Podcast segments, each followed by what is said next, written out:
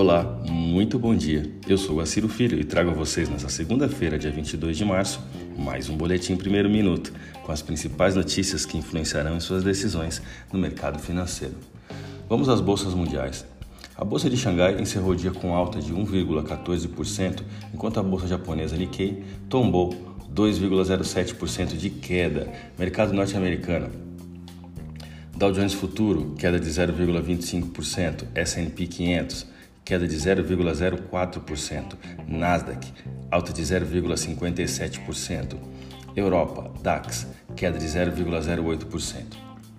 O mercado financeiro pós FONC e Copom.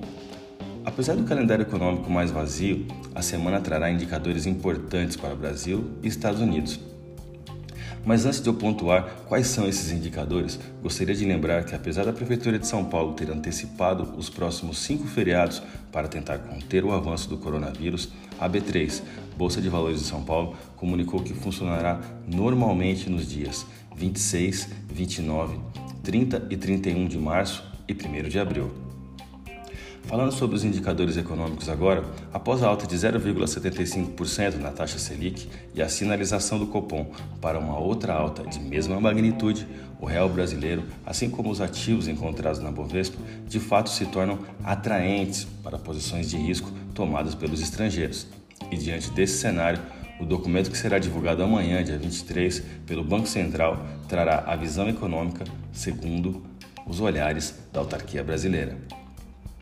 Nos Estados Unidos, teremos a divulgação do PIB na quinta-feira, dia 25, com expectativa de manutenção do movimento de alta, que foi de 4,1% na medição anterior.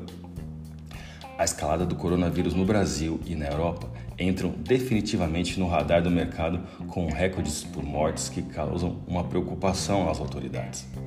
Vamos falar dos gráficos agora? Vou comentar sobre o dólar. A moeda americana encerrou a última sexta-feira com a terceira queda seguida, indicando forte venda no intraday, se observarmos somente por uma visão técnica. Porém, dentro da análise gráfica, esse sinal de venda deixa um ponto de atenção, uma vez que no gráfico diário o dólar precisa continuar fechando abaixo de 55230 para que se consolide essa forte tendência de queda nos tempos gráficos mais longos. A queda de 1,23% na última sessão fez o dólar atingir o patamar de taxa spot em 548,90. Vamos ao euro.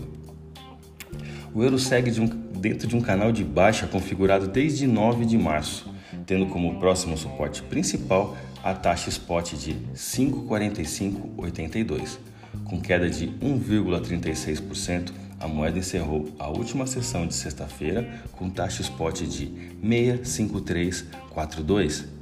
Siga nossos boletins, tá? Para ficar sempre conectado às principais notícias.